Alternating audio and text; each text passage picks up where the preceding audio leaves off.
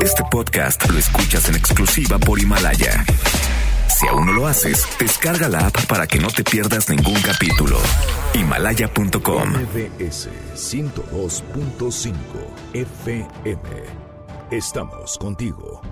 MBS Noticias presenta a Víctor Sánchez Baños. El trasfondo de la política y los negocios. Comenzamos. No, I turned wrong. Left your heart torn. Is that what devils do?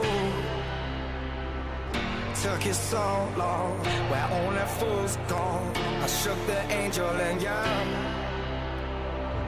Now I'm rising from the crowd, rising up to you. Filled with all the strength I found. Hola, ¿qué tal? ¿Cómo están? Muy, muy, muy buenas noches. Los saludo con mucho afecto. Soy Víctor Sánchez Baños en MBS a través de la frecuencia 102.5 de FM para la Ciudad de México. Acompáñanos durante una hora para que juntos analicemos y discutamos la información de los asuntos de poder y dinero que leerás y escucharás mañana y quizá el próximo lunes también. Sintonízanos en vivo, en streaming, en mbsnoticias.com. Está conmigo Carmen Delgadillo. ¿Cómo estás? Buenas noches, Carmen. Hola, ¿qué tal? ¿Cómo estás? Muy buenas noches. Muy bien, muchas gracias. Debate. Comunícate. Comenta a Víctor Sánchez Baños en MBS. Twitter, arroba B. Sánchez Baños y arroba MBS Noticias. Hoy, un día de verdad eh, triste. Toda una gran tragedia que ocurrió allá en Torreón, Coahuila. Y pues eh, es triste ¿por qué? porque pegan las células más sensibles de una comunidad, de una sociedad como la nuestra, que son los niños.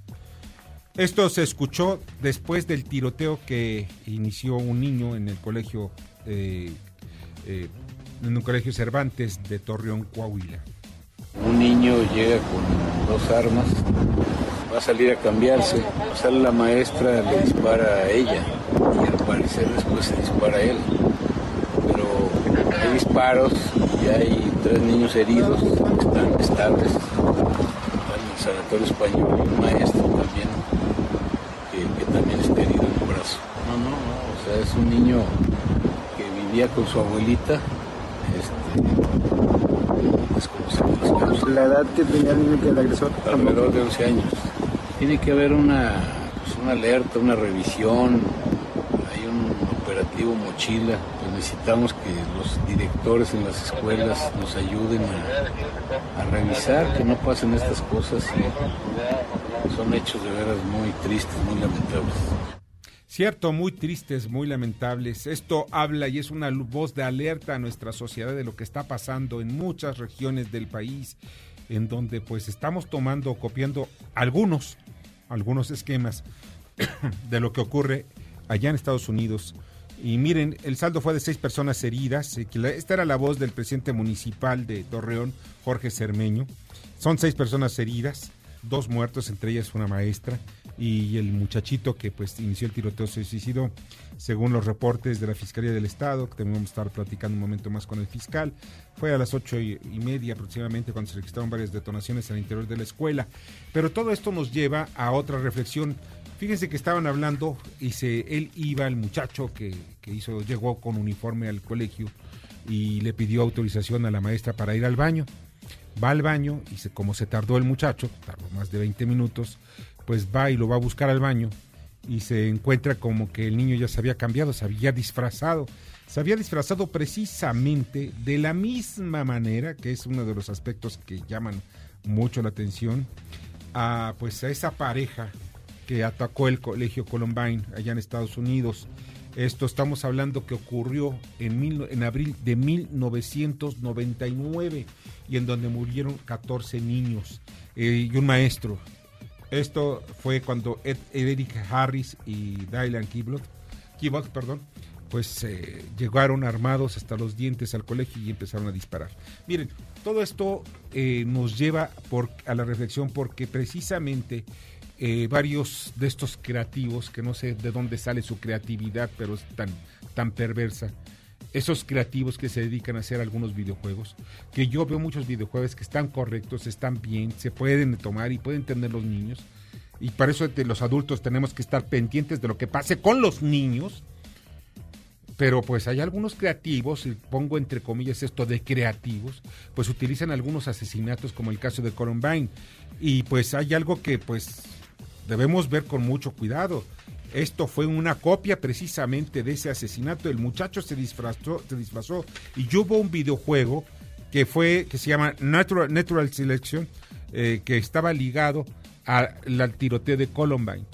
O sea, igualitos. Y venía también pues una, una, una serie de leyendas y el muchacho que se suicida, el que ataca en el colegio Cervantes, pues traía la leyenda Natural Selection de verdad es importante que se le analice. Esto no debe dejar pasarse como una cuestión de una nota policíaca, como algo que ocurre o que ocurrió en una parte muy lejana de la Ciudad de México. Debe llevarse a cabo no solamente una investigación policíaca para ver las causas, no, debe llevarse a cabo una investigación a fondo de, de lo que había atrás desde el punto de vista psicológico, qué es lo que estaba sufriendo este niño, qué es lo que tenía precisamente este niño que lo llevó a participar en un hecho pues tan, tan terrible.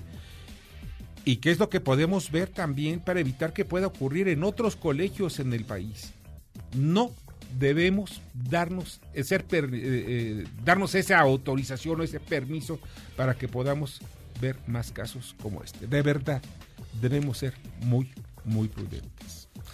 Esta es la voz del gobernador del Banco de México, Alejandro Díaz de León se prevé que haya una recuperación en el ritmo de actividad económica a lo largo de este año. En la inflación general, aquí están los pronósticos, se puede ver cómo para el 2020 es, en el primer trimestre se, se, prevé un cierto repunte, tanto por la entrada de eh, algunos elementos como el IEPS y algunos efectos base, pero que este sea transitorio, se ve un pequeño chipotito y después este, continúa su tendencia a la baja. Para 2020, la inflación general subyacente reflejarán tanto las condiciones de mayor holgura en la economía como las presiones de costos que se pudieran derivar de los aumentos en el salario mínimo, lo cual podría ubicarlas en niveles moderadamente superiores a los previstos en dicho informe.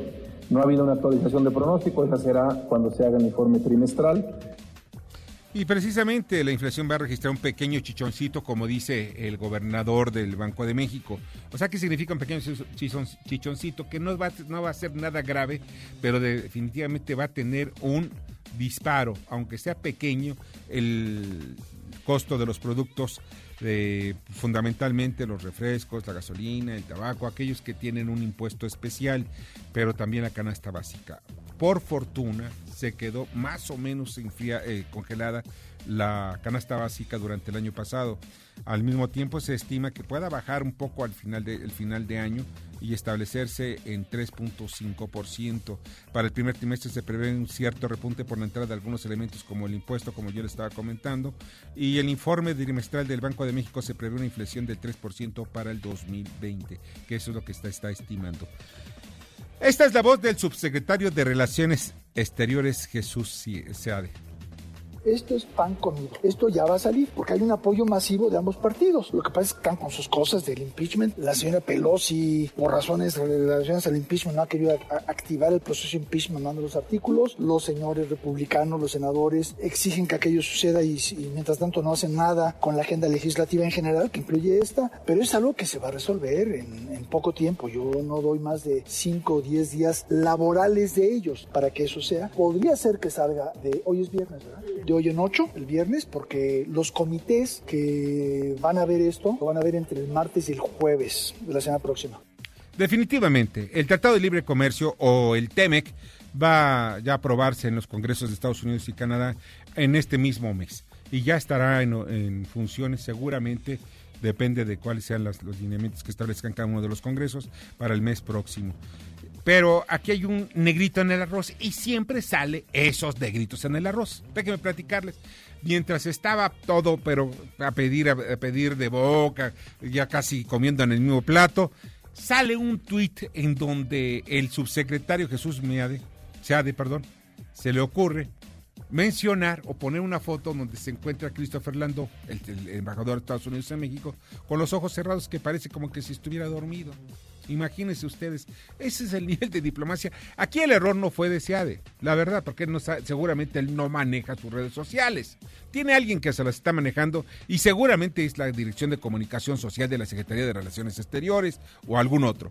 Ese es el que deben de castigar. ¿Por qué? Porque es un asunto, un error gravísimo.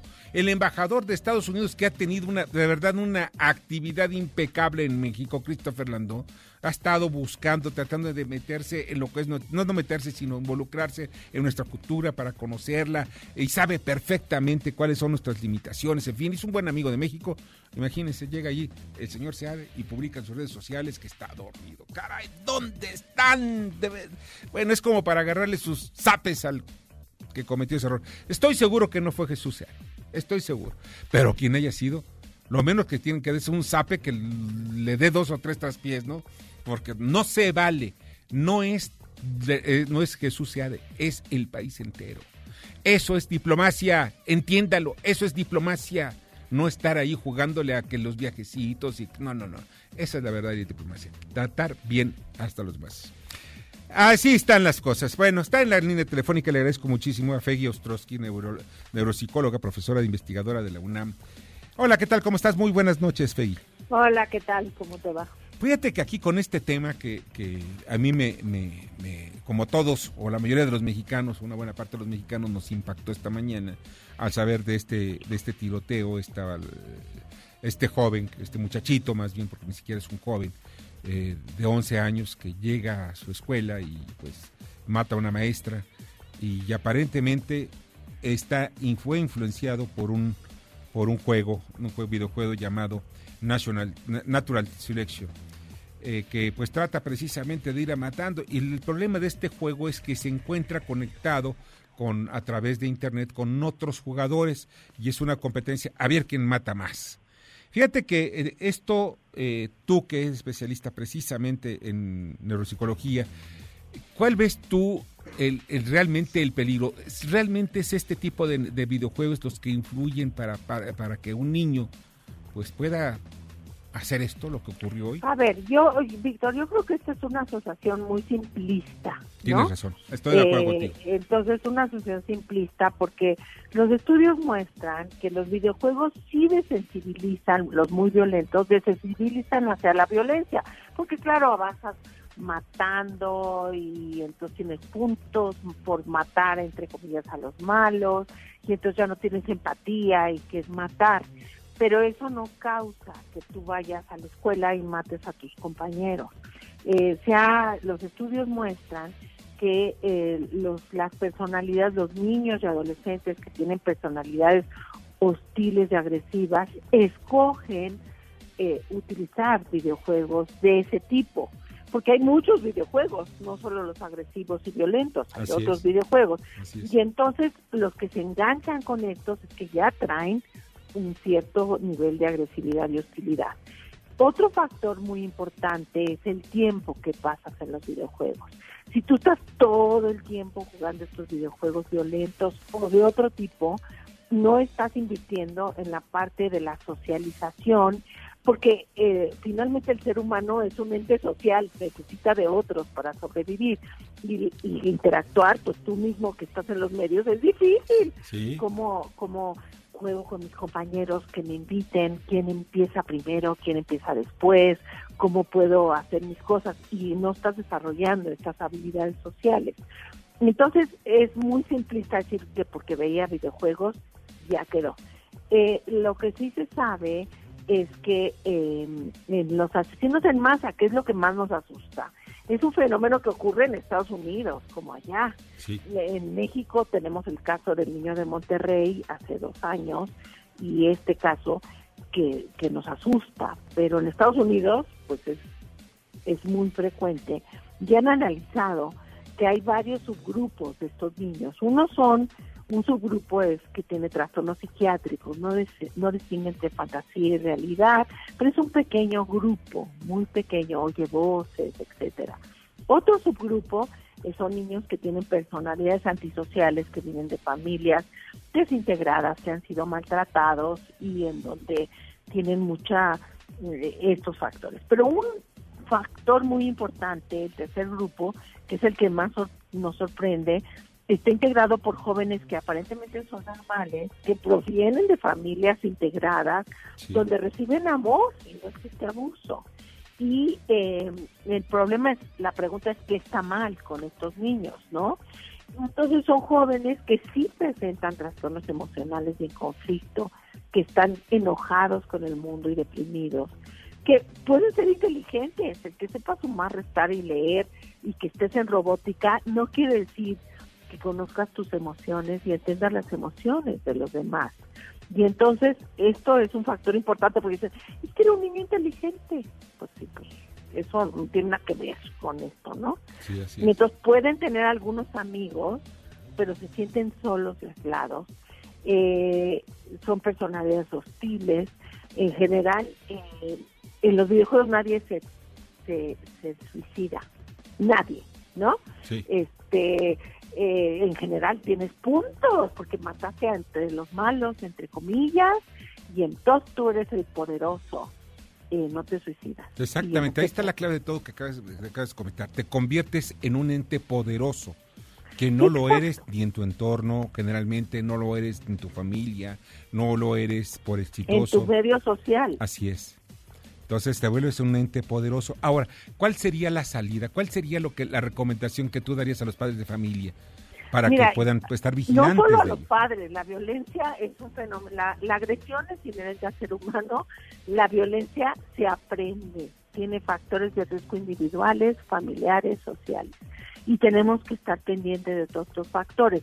En, la- eh, en las escuelas el de tener mochilas seguras, claro que es importante, es más importante porque sí hay como estudios, que eh, hay estudios psicológicos que puedes hacer pruebas a los niños o escalas para detectar individuos que están en riesgo. Yo no digo señalar a nadie, pero sabemos que factores como desinhibición, en donde no tienes buen autocontrol, en donde hay eh, insensibilidad al dolor de los demás, como hay búsqueda del riesgo, y se pueden medir y están estandarizados en población mexicana. Se tienen a hacer estos estudios para detectar a los individuos en riesgo y decir, a ver, ven, cuéntame, ¿qué está pasando?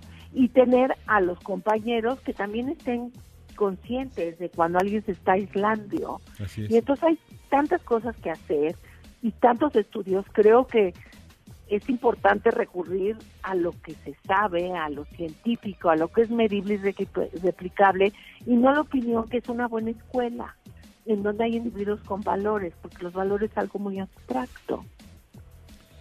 Bueno, que hay eh, muchas cosas que sí, hacer. claro, hay que hacer muchas cosas, pero ¿sabes qué? Que me estoy dando cuenta que a nivel gobierno, porque pues esto no se puede hacer de que el, su- sucederá quizá en una colonia, que sucederá quizá en una región, pero a nivel gobierno y el gobierno federal debe tomar algunas medidas en ese sentido. Vamos a vamos a analizar nuestra sociedad a que las escuelas, yo no veo psicólogos en las escuelas, fíjate, hay pocos psicólogos o escuelas que tienen psicólogos, quizá algunas de paga, pero públicas, yo no veo un psicólogo en una escuela.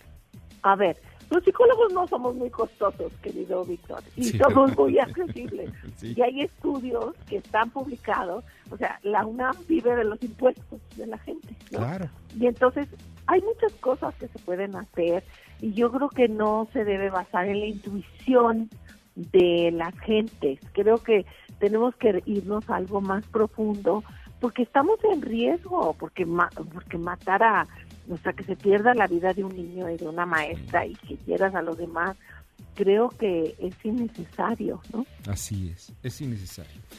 Pues, Fegui, no sabes de verdad cuánto agradezco que hayas estado con nosotros y espero algún día que tengas la oportunidad de podernos visitar y platicar un poquito más ampliamente. Con mucho gusto. Buenas noches. Buenas noches, Fegui, un placer. Fegui Ostrowski, neuropsicóloga, profesora de investigadora de la UNAM. Y de verdad, este asunto debe poner mucha atención el gobierno. Es la primera llamada de atención. Y el gobierno federal, no, no se trata de que si eres chairo, si no eres chairo, si eres fifi, no, no, no, se trata de nuestra sociedad, se trata de nuestra niñez, se trata de nuestra juventud. Ellos son más importantes que las clases políticas, son más importantes nuestros jóvenes y nuestros niños de las pugnas entre los partidos. Vamos a estudiar qué es lo que está pasando, qué pasa también en nuestra sociedad. Hay niveles de frustración terribles, hay problemas psicológicos que deben ser atendidos en toda nuestra sociedad. Y no estoy hablando nada más de los niños, sino también de los adultos.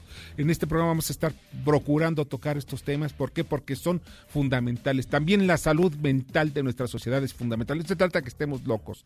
No se trata de que nos tratemos mal, sino que tenemos algo que corregir y hay que corregirlo por el bien de todos. Vamos con el análisis sobre los temas aeronáuticos con Fernando Gómez Árez. Adelante.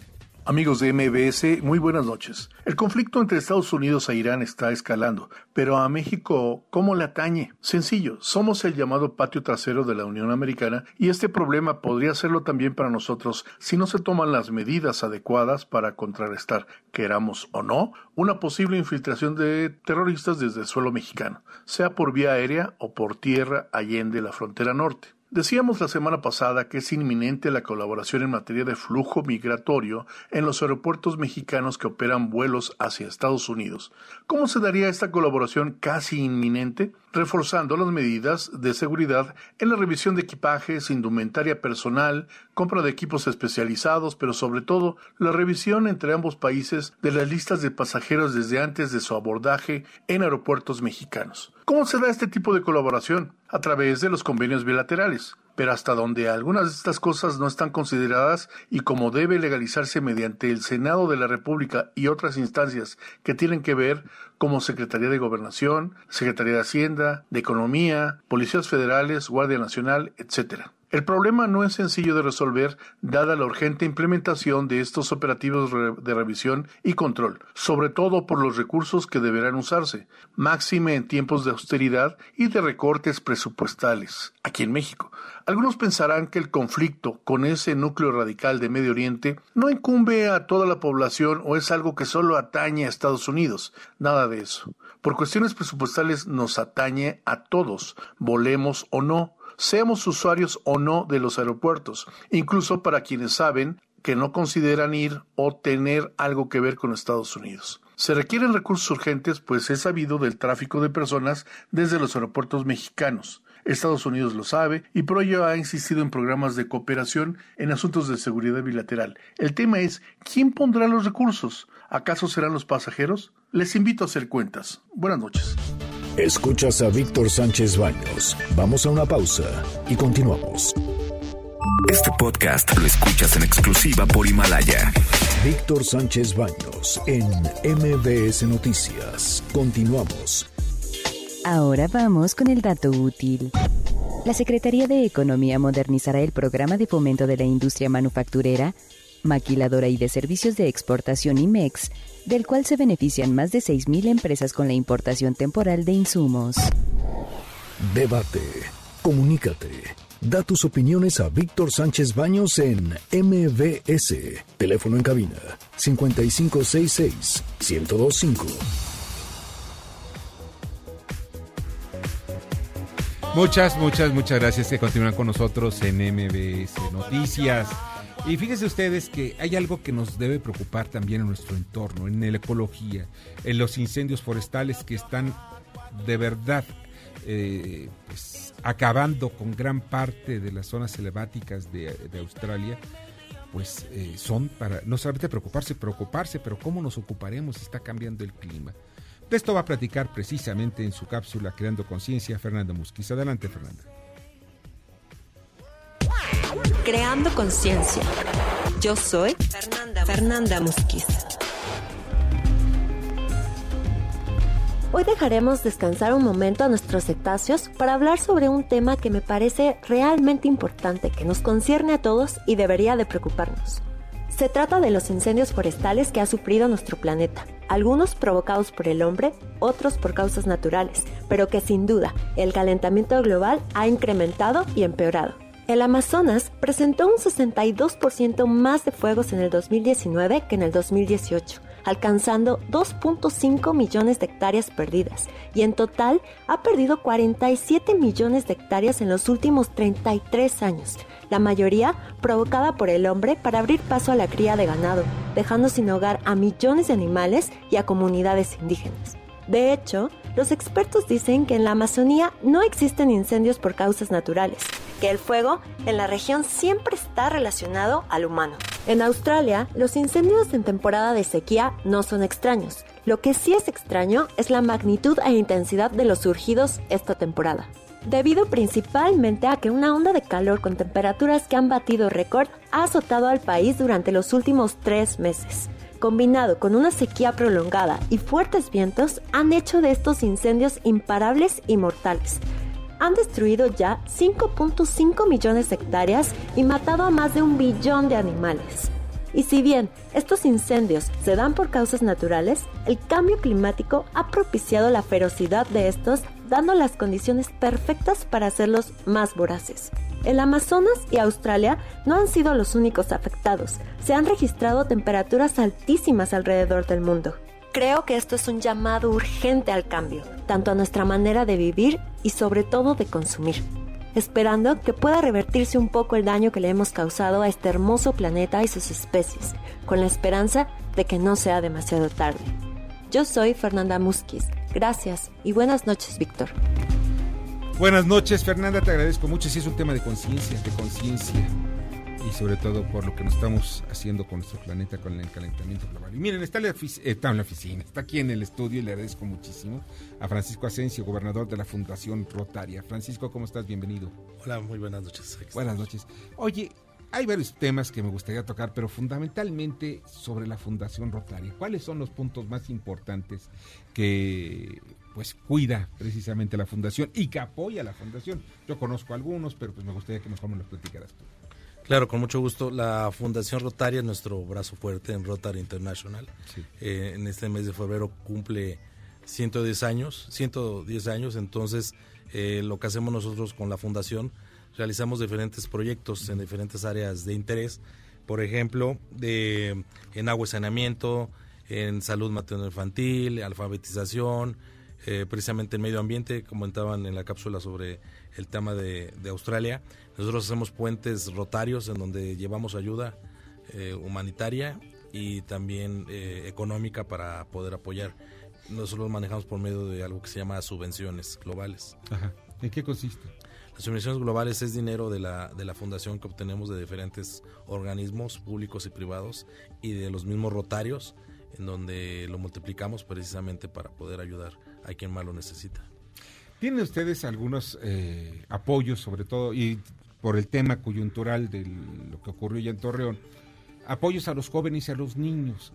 Me gustaría conocer tu punto de vista al respecto. Sí, claro, es tema fundamental. Nosotros en, en Rotary International tenemos eh, eh, un área muy importante en donde están los jóvenes Interac, que son jóvenes de 12 a 18 años, y jóvenes Rotarac de 18 a 30 años y lo que estamos haciendo es ayudarles a encontrar el sentido de vida, que en estos tiempos luego es muy difícil con tanta información que tienen de los medios, de las redes, el bullying. Entonces eh, han encontrado en, nuestra organización ese sentido porque se involucran en la problemática del día a día eh, que tenemos de diferentes temas de los que sufrimos diariamente. Entonces pueden ellos apoyarnos muchísimo en cuestiones ambientales, en cuestiones sociales, en los asilos, albergues, ellos se, organizan bastante bien y entonces eh, es una preparación alterna en la vida que tienen. Lo fundamental, encontrar motivos de vida. Exacto. O sea, una razón de tu vida. Que puede ser tu familia, puede ser tu comunidad, puede ser este, un club, puede ser tus amigos, puede ser tu carrera, puede ser lo, lo que sea. Pero es un motivo de vida, pero siempre hay que definirlo. Es el único camino para ser felices. Fíjate. Exactamente. Y, qué bueno que lo orienten ustedes a través de estos, de, estos grupos. Sí, y además también tenemos las damas rotarianas, que son las esposas de, los rotarios, que también trabajan bastante en nuestra organización. Entonces, realmente, pues la familia la involucramos porque es tema fundamental involucrar a la familia en todo el, el quehacer que, que tenemos en, en las diferentes áreas donde podemos nosotros ayudar. Fíjate que hay una de las actividades que a mí me parece importante y fue la, la radicalización de la polio.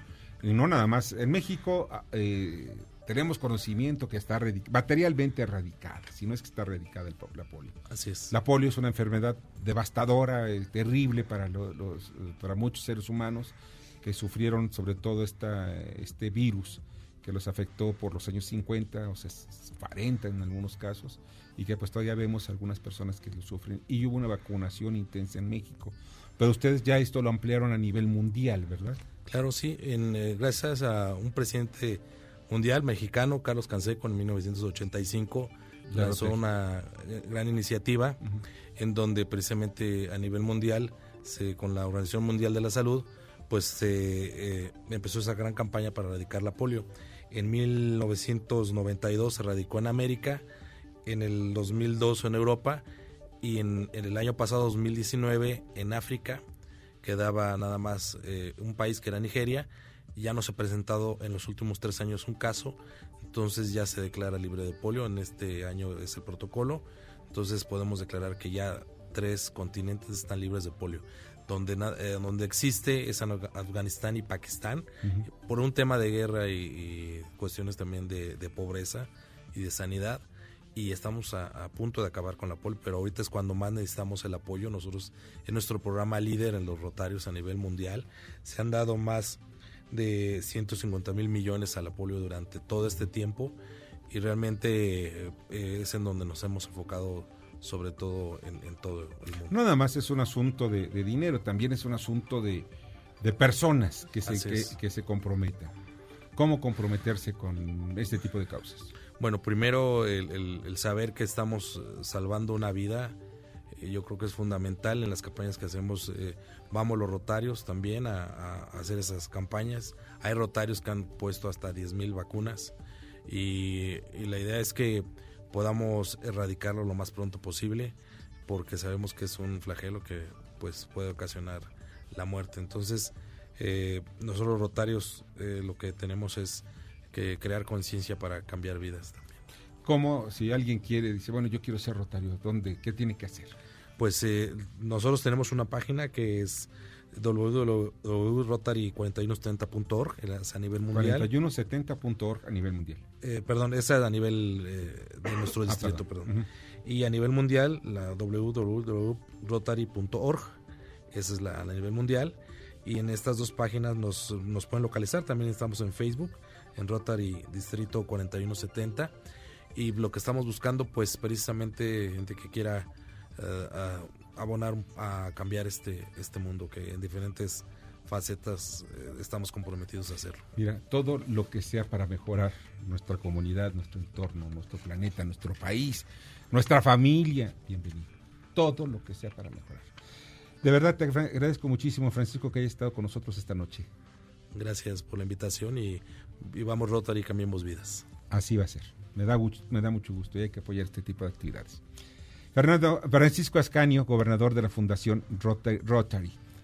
¿Fundación Rotaria o Fundación Rotary? ¿Cómo se debe decir? Es Rotary International y tenemos nuestra Fundación Rotaria. Rotaria, Fundación Rotaria. Perfecto, muchas gracias. ¿eh? Gracias.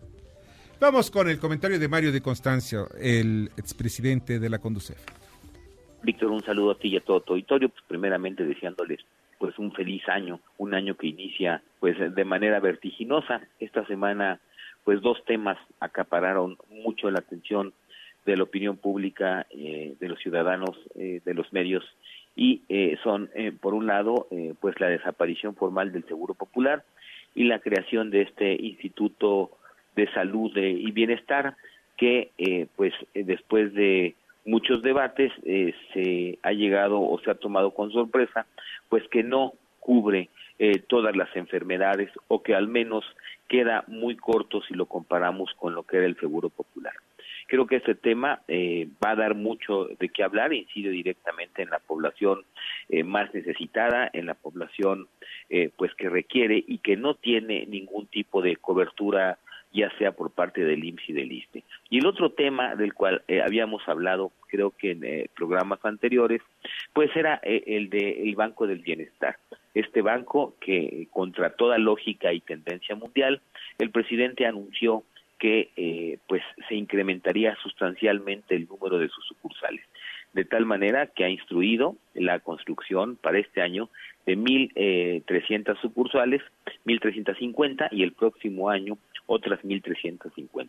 Me parece que es una eh, decisión que el gobierno tiene que reconsiderar y más aún en un momento en donde la tendencia mundial es eh, hacia la desaparición de las sucursales y la sustitución de estas pues por la banca por celular, por la banca remota, eh, hacer las operaciones de manera eh, pues distante y creo que es ahí donde debemos de apuntar y donde debería de apuntar eh, el Banco del Bienestar, porque además es una forma de llegar más gente y de reducir costos. Pero en fin, creo que estos temas seguirán dando mucho que, de qué hablar y eh, en tanto eso sucede, pues eh, una recomendación a las personas que eh, pues cuiden mucho sus gastos, cuiden mucho el manejo de sus finanzas. Eh, el 2020 se antoja como un año complicado y la cuesta de enero creo que se va a alargar unos meses más. Muy buenas noches y un saludo a ti y a todo tu auditorio. Escuchas a Víctor Sánchez Baños. Vamos a una pausa y continuamos. Este podcast lo escuchas en exclusiva por Himalaya. Víctor Sánchez Baños en MBS Noticias. Continuamos. Ya regresamos con el dato inútil. Los sectores automotriz, aeroespacial, eléctrico, equipo médico, aparatos electrodomésticos, textil, joyería, agroindustria y hasta administración de nóminas y call centers utilizan el programa de fomento de la industria manufacturera, maquiladora y de servicios de exportación. Facebook, Instagram y LinkedIn. Víctor Sánchez Baños. Tu voz se escucha en la radio.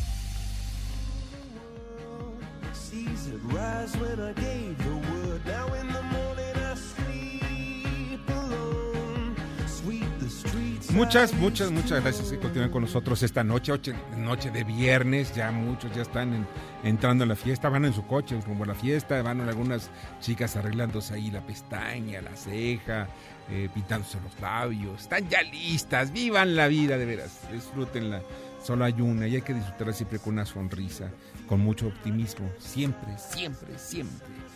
Y pues ya está el comentario de Jorge Gordillo, analista económico y financiero. Adelante, Jorge.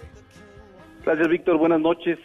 Aquí mis comentarios de final de la semana. El tipo de cambio y la bolsa de valores finalizaron la última jornada de la semana con ganancias. Esto beneficiado por una menor aversión global al riesgo, ya que las noticias sobre Estados Unidos e Irán no muestran un deterioro adicional en las tensiones y los inversionistas están optimistas por la inminente firma de la fase 1 del acuerdo comercial entre Estados Unidos y China la próxima semana. También les benefició el informe de empleo estadounidense, que a pesar de ser menor al, a lo que se esperaba, eh, mostró que sigue estando sólido, dándole fortaleza a las perspectivas económicas de este año.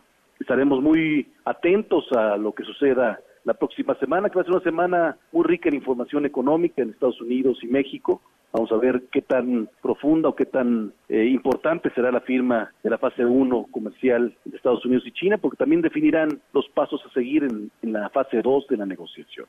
Eh, en cuanto a la bolsa, esta concluyó en 44.660 puntos y esto significa un incremento de casi eh, 2% en la semana. El peso mexicano, eh, en los niveles que está cotizando actualmente, eh, son niveles que no habíamos visto en nueve meses, lo cual significa que se mantiene sólido y se mantiene en buena racha, que nosotros estimamos dure por lo menos dos meses más. Buenas noches, Víctor. Buen fin de semana. Buenas noches, Jorge, que también pasa un excelente fin de semana. Muchas gracias. Y pues ya está con nosotros Daniel Paulino, quien comenta el otro ángulo del deporte. ¿Cómo estás? Víctor, muy bien, muy buenas noches. Arabia Saudita parece que le está ganando una partida importante a Estados Unidos en su intento por albergar partidos oficiales de las principales ligas europeas de fútbol.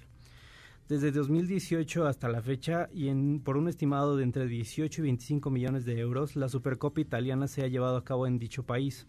A partir de este año y por otros dos más, la Supercopa Española llevará tres juegos por edición a Arabia Saudita y con ello la Real Federación Española de Fútbol recibirá 120 millones de euros, alrededor de 40 millones de euros al año por llevar este, estos tres partidos a dicho país. Oye, pues está muy bien, ¿no? Pues, Así es. Y digo que Son millonarios, pero a todos no les caen mal unos millones de, dólares allí en sus arcas. Y así es, y como lo comenté, parece que le está ganando la partida a Estados Unidos porque ya desde hace tiempo Estados Unidos se venía manejando que estaba en negociaciones principalmente con la Liga Española para llevar dos partidos de la liga de manera oficial a territorio estadounidense. Esto no lo han logrado llevar a cabo Se tenía establecido que para esta temporada se llevaran a cabo estos dos juegos, pero el sindicato de jugadores se los prohibió. Ellos no estaban dispuestos a viajar al continente americano, sobre todo en este periodo de, de, torneo oficial. Ellos prefieren hacer la pretemporada ya, pero en, en torneo regular al parecer no van a ceder y Arabia Saudita y el Medio Oriente se perfila como un candidato, sobre todo si quieren hacer un negocio redituable para estas federaciones, para los equipos y que no tengan que recurrir a Estados Unidos, a donde pueden recurrir verano a verano. ahora bien, todo esto nos, me llama a mí la atención porque precisamente cómo vas a hacer llegar a la gente a Arabia Saudita. La cuestión aquí es que estamos hablando de fútbol europeo y el fútbol europeo no necesariamente necesitas que tus aficionados viajen. O sea, las principales ligas de Europa que son las interesadas eh, sus principales equipos, que son los que van a estos países, también tienen fanaticada en, dichos países. Entonces, el problema de que viajen, sí hay cierta afición que se atreve a viajar, pero es la menor y todo recae en el mercado local. Oye, fíjate que una buena idea sería también que lo trajeran a México. En México hay una fanaticada que deja mucha lana, ¿eh? Así es, el problema es los partidos en temporada regular es muy difícil, sobre todo hablando de un, de un mercado como el de la Liga Española, el mercado español, porque el sindicato de jugadores sí está muy bien establecido allá y los jugadores han sido muy claros en que no piensan viajar al continente americano, sobre todo en temporada regular. Prefieren hacerlo en pretemporada, en verano, para hacer su preparación de cara a todo el año futbolístico, por así decirlo, pero dentro de ese, esas fechas de agosto a mayo no prefieren no hacerlo. ¿No valdría la pena, por ejemplo, en un partido, estoy diciendo, eh, Chivas América, llevarlo a, eh, pero en temporada normal, llevarlo a Los Ángeles, llevarlo a Houston, en fin, algún lugar de Estados Unidos, donde hay mucha fanaticada, ¿eh? Sí, en, el caso específico de la Liga MX lo han hecho. Cuando hay fechas FIFA, los, los equipos normalmente llevan partidos amistosos a, a, Estados Unidos. También hacen pretemporada normalmente allá. Se codean luego con equipos europeos en torneos internacionales amistosos y también está el, torneo latente de, entre equipos de la Liga MX y de la MLS que ya se va a llevar el próximo año a cabo con más equipos, 8 y 8 de, ambas ligas que sí va a ser un torneo no reconocido por la CONCACAF, pero sí entre ellos ya, ya va a tener un, una importancia mayor al que tuvo la edición pasada. Pues perfecto, pues vamos a estar pendientes porque todos se van a televisar, me imagino Así es, Sí. es lo importante, hay que verlos también. Oye, pues Daniel, te agradezco muchísimo que hayas estado con nosotros. A ti, Víctor, muchas gracias. Pásala muy bien. Daniel Paulino, comentarista del otro ángulo de los deportes. Y vamos con Luis Miguel Martínez Ansúrez. Adelante, Luis Miguel. Buenas noches, Víctor. Te saludo a ti y a tu auditorio. La importancia de pagos en efectivo en México. Hace unos meses, el Banco de México dio a conocer el CODI, que es una plataforma que permite hacer transacciones de pagos y cobros a través de transferencias electrónicas de manera ágil y segura mediante el uso de teléfonos móviles. La persona que va a recibir el dinero inicia la operación generando un mensaje de cobro. El pagador recibe y acepta el mensaje de cobro y así de fácil se hace la transferencia electrónica que concluye con una notificación electrónica del pago. Lo cierto es que ninguna tecnología ha logrado sustituir con eficiencia el tradicional intercambio monetario en efectivo. Un estudio realizado por Global Cash Index señala que aproximadamente el 90% de los mexicanos prefieren hacer pagos en efectivo.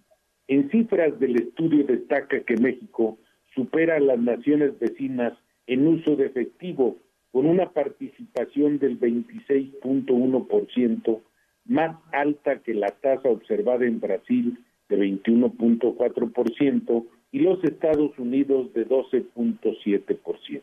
El uso de efectivo es en mucho obedece a la insuficiencia de infraestructura financiera derivada de la baja tasa de cajeros automáticos y sucursales bancarias en comparación con otras naciones. En números crudos, en nuestro país tenemos un promedio de 37.7 cajeros automáticos por cada 100.000 personas y 10.3 sucursales bancarias por cada 100.000 personas. Es importante destacar en los últimos años diferentes empresas transfirieron hacia el pago de nómina vía tarjeta bancaria sin que con ello se haya logrado un avance significativo para el uso de tarjetas como forma de pago. El efectivo sigue y seguirá siendo el medio más importante de pago en nuestro país.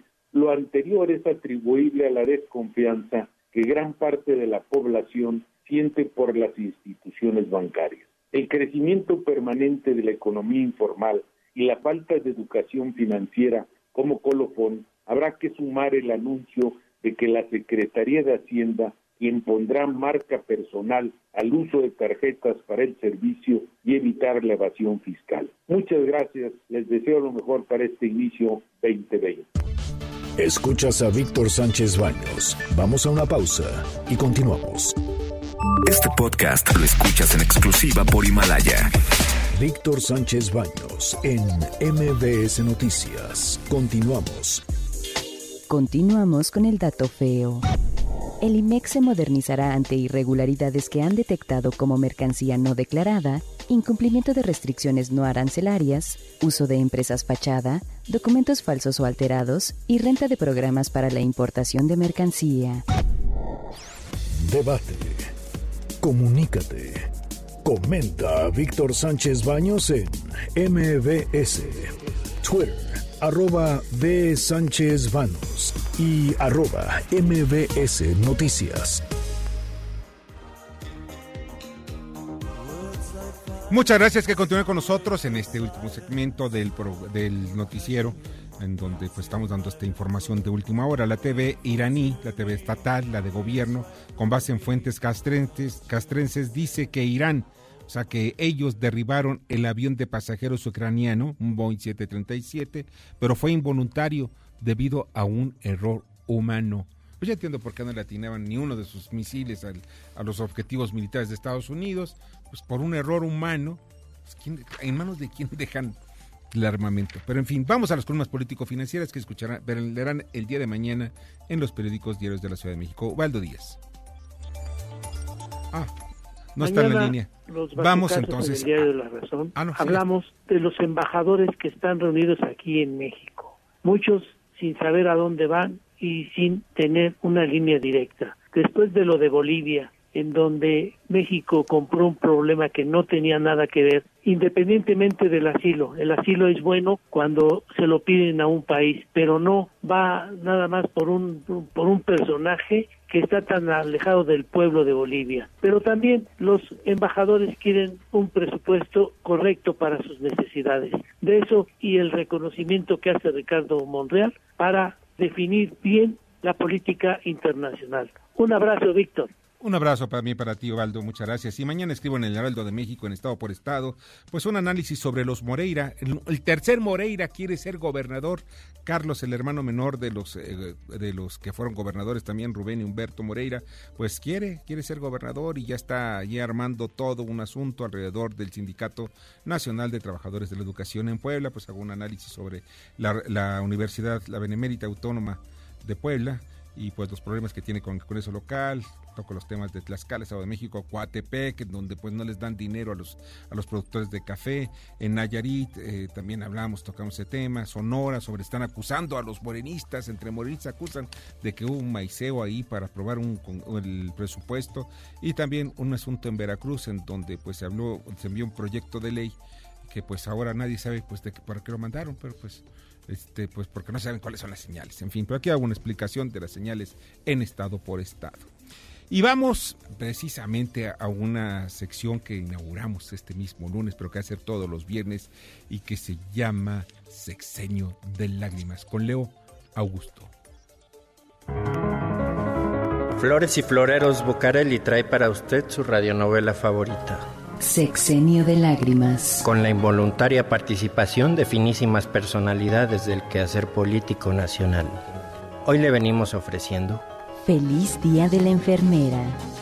Ay, viejitos míos, yo no sé qué voy a hacer para estirar más el gasto.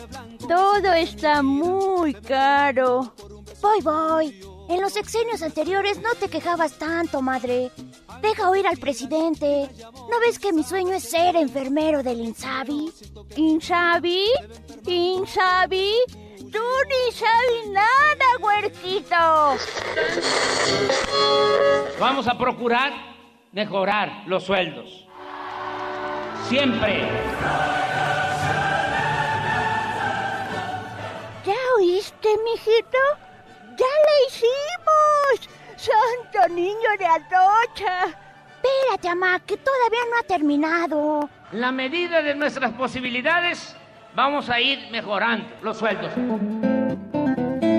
Yo como el preciso quisiera darte una cena, como es cada noche tu anhelo, servirte un pisto, pero los precios se han ido al cielo. La cuesta de enero agarró en curva, doña Imprudencia. ¿Llegará el aumento a los enfermeros y enfermeras? ¿Cuándo y de cuánto? Hasta la próxima historia de este su sexenio de lágrimas. Muchas gracias, muchas gracias Leo Augusto y también a Kimberly Zafra. Y pues ya vamos ahora a la sección de Ana Dalid Sibarita. Adelante, Ana. Hola amigos de Sibarita, muchísimas gracias por estar con nosotros. Hola Víctor, pues hoy un entrevistón padrísimo con Márgara Dalid, artista visual, que nos va a hablar de una exposición que está puesta en el metro Estación Chabacano, espacio público, y ha sido todo un acontecimiento. Bienvenida, Márgara. Gracias, gracias, Ana, gracias, Víctor, por invitarme. Cuéntanos de qué se trata esta exposición. Sí, claro. Esta exposición eh, la planeé para que entrara dentro del marco del Festival Foto México, que el tema del festival era mujeres, entonces me ocurrió hacer una retrospectiva de fotografías que he tomado a lo largo de 20 años sobre los universos femeninos.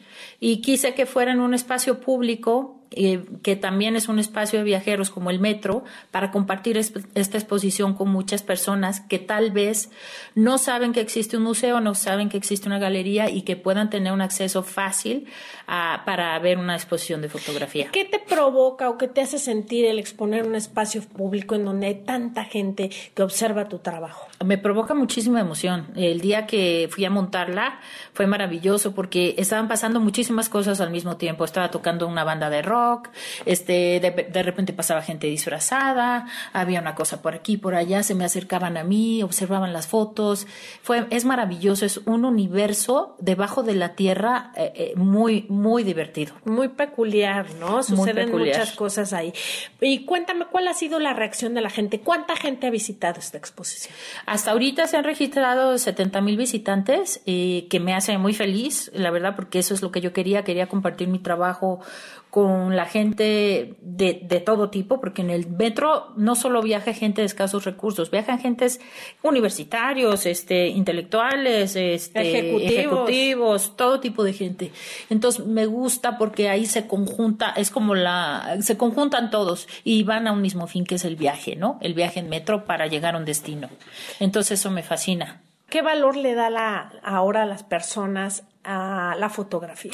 Pues cada vez más, porque eh, todo el mundo toma fotografías ahora, ¿no? Todo el mundo tiene, se, hace selfies, tiene un teléfono celular y puede tomar fotografías en cualquier momento, pero el ser fotógrafo es muy diferente, o ser un artista que toma fotografías es muy diferente, porque lo que quieres tú, en mi caso, es captar una imagen que diga algo, ¿no? Que transmita algo, es atrapar un momento que se pueda reflejar en una imagen. Entonces eso lo hace especial y diferente. Pues realmente es muy interesante ir a conocer esta exposición. Invítanos una vez más para este fin de semana. ¿A dónde debe ir la gente? Los espero, no nada más este fin de semana, todos los días está abierta en los horarios del metro de 6 a 24 horas en la estación Chabacano del metro, en la vitrina de Cultura Metro, que es una galería. ¿Hasta qué día de febrero estará expuesta? Hasta el 15 de febrero los espero. Ojalá vayan. Se van a divertir. Por supuesto que sí. Muchas gracias por estar aquí en el espacio de Sibarita en Poder y Dinero. Saludos a Víctor y a todos ahí en la cabina. Un beso, un feliz fin de semana y no se pierdan esta exposición del artista visual Márgara Dalit. Gracias. Gracias. Muchas gracias Ana, también a ti Márgara, que la pasen muy muy bien. Y pues les adelanto brevemente, el presidente, la agenda del día de mañana, el presidente Andrés Manuel López Obrador continuará mañana en Chihuahua y por la tarde saldrá rumbo a Sonora, todos los temas de seguridad. También el, director del IMSS, Zoe Robledo, y la jefa de gobierno de la Ciudad de México, Claudia Sheinbaum, firmaron el convenio de marco sobre coordinación con el IMSS. Y pues ya nos vamos, les agradezco muchísimo que hayan estado con nosotros esta noche. Muchas gracias, te agradezco mucho Daniel Paulino, que estuviste con nosotros.